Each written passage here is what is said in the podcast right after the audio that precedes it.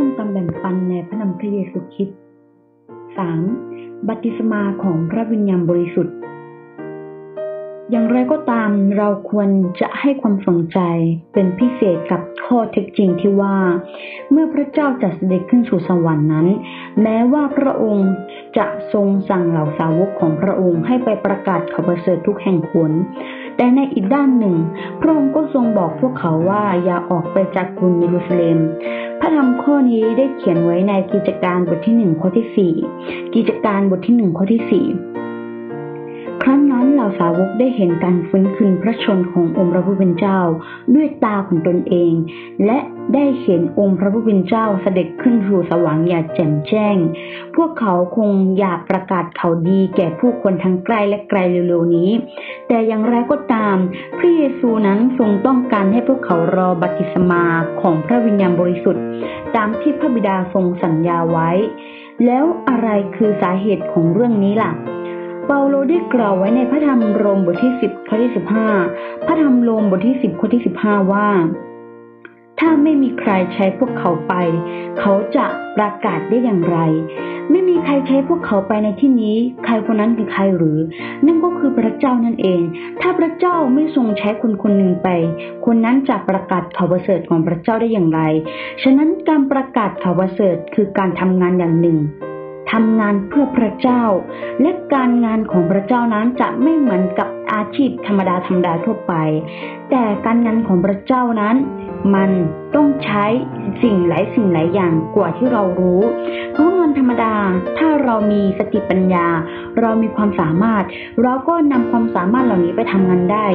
แต่ผู้ที่ทำงานของพระเจ้านั้น ต้องมีคุณสมบัติทางกฎหมาย กฎหมายในที่นี้ก็หมายถึงความรู้และทำตามในพระคัมภีร์นั่นเอง เวลาเราสอนเราก็ต้องสอนตามพระคัมภีร์ เวลาเราจะกระทำอะไรก็ต้องทำตามพระคัมภีร์นั่นเอง และต้องมีพรสวรรค์ และที่สำคัญที่สุดคือต้องมีพระเจ้า จะต้องเป็นคนแต่งตั้งพวกเขาและคัดเลือกพวกเขาด้วย ดังนั้นผู้ที่ต้องการจะประกาศข่าวประเสริฐนั้นจะต้องส่งมาจากพระวิญญาณบริสุทธิ์ เพื่อที่จะได้รับอำนาจและงานที่ทำงานนั้น ได้รับการยอมรับจากพระเจ้านั่นเอง ระธรรมเหล่านี้เราสามารถไปตามดูที่กิจการบทที่หนึ่งข้อที่แปดกิจการบทที่หนึ่งข้อที่แปด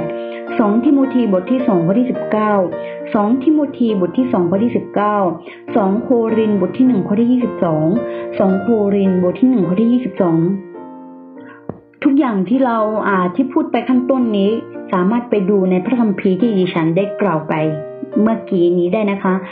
ฉะนั้นเมื่อพระเยซูเจ้าทรงเริ่มงานประกาศข่าวประเสริฐแล้ว พระองค์ได้อ้างพระคัมภีร์ในธรรมศาลาในมนาสเรตว่า พระวิญญาณขององค์พระผู้เป็นเจ้าสถิตกับข้าพเจ้า เพราะว่าพระองค์ทรงเจิมตั้งข้าพเจ้าไว้ เพื่อนำข่าวดีมายังคนยากจน พระองค์ทรงใช้ข้าพเจ้ามาประกาศอิสรภาพแก่พวกเฉลย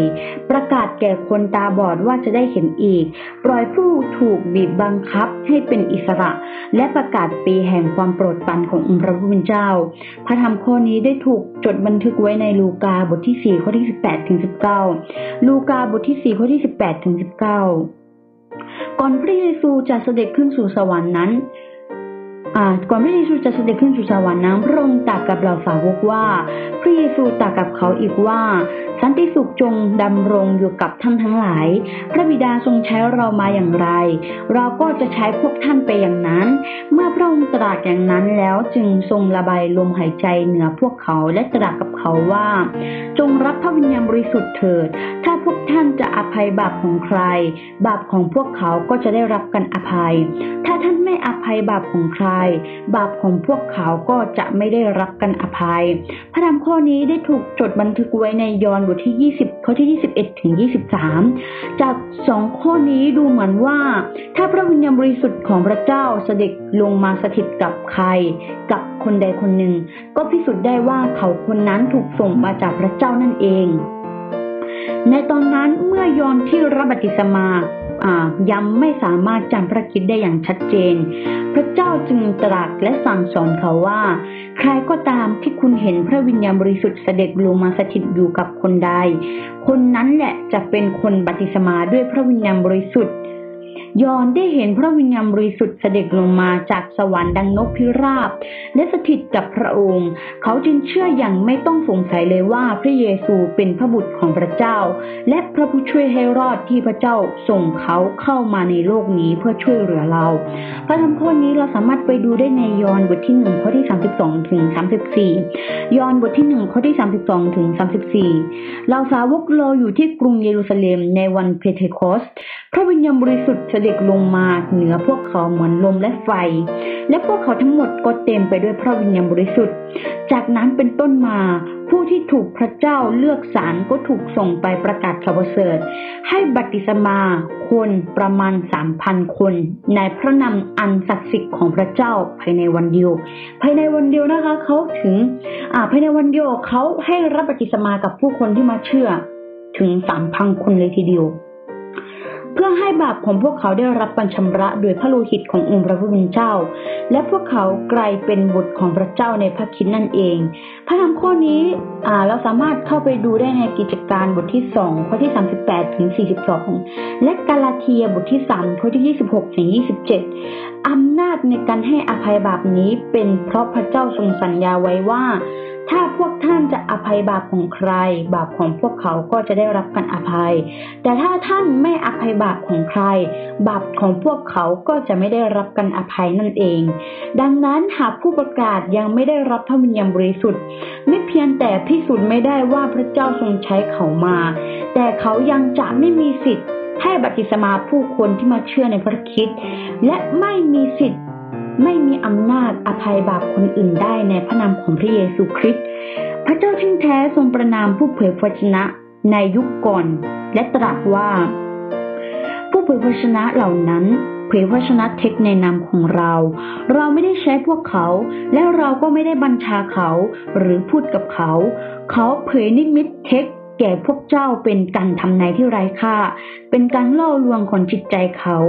พระธรรมข้อนี้ได้ถูกจดบันทึกไว้ในเยเรมีบทที่ 14 ข้อที่ 14 เยเรมีบทที่ 14 ข้อที่ 14 ดังนั้นผู้ประกาศข่าวประเสริฐ ผู้ที่จะประกาศพระกิตติคุณ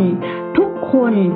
ควรตรวจสอบและสำรวจตัวเองว่า ตัวเองนั้นได้รับพระวิญญาณบริสุทธิ์ จากพระเจ้าหรือยัง พระวิญญาณบริสุทธิ์อันศักดิ์สิทธิ์นั้นได้มาสถิตในตัวเราหรือยัง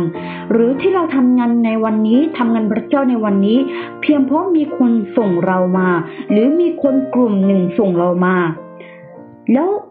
ให้คุณคิดไต่ตรองดูว่า คุณประกาศโดยพระนามของพระเจ้า และประกาศโดยความหมายเดิมนั่นก็คือตามพระคัมภีร์ดังเดิมจริง ๆ หรือเปล่า ฉะนั้นการประกาศข่าวประเสริฐนั้นไม่ใช่แค่ประกาศแบบนั้นแบบเดียว แต่การประกาศข่าวประเสริฐนั้นต้องมีการเลือกสรรจากพระเจ้า ต้องมีพระวิญญาณบริสุทธิ์ เราถึงจะมีอำนาจ จะมีอ่าจะสามารถให้อ่าอภัยบาปกับผู้อื่นได้นั่นเอง ฉะนั้นทุกคนวันนี้ที่กำลังทำงานของพระเจ้า หรือคนที่กำลังคิดจะทำงาน อาของพระเจ้านั้น เราควรจะไต่ตรงตัวเองให้ดีว่าวันนี้เรามีการสถิตอยู่ของพระวิญญาณบริสุทธิ์หรือยัง ถ้ายังก็ขอให้รีบทูลขอ ให้พระเจ้าประทานพระวิญญาณบริสุทธิ์ให้คุณ เพื่อที่คุณนั้นจะได้ทำงานของพระเจ้า อย่างตามที่พระเจ้าทรงใช้เรามานั่นเอง วันนี้ดิฉันขอแบ่งปันบัติสมาของพระวิญญาณบริสุทธิ์ถึงเท่านี้ ขอขึ้นสง่าราศีแด่พระผู้เป็นเจ้าผู้อยู่บนฟ้าสวรรค์ และขอให้พระคุณสันติสุข จงดำรงอยู่กับธรรมิกชนทุกคน อาเมน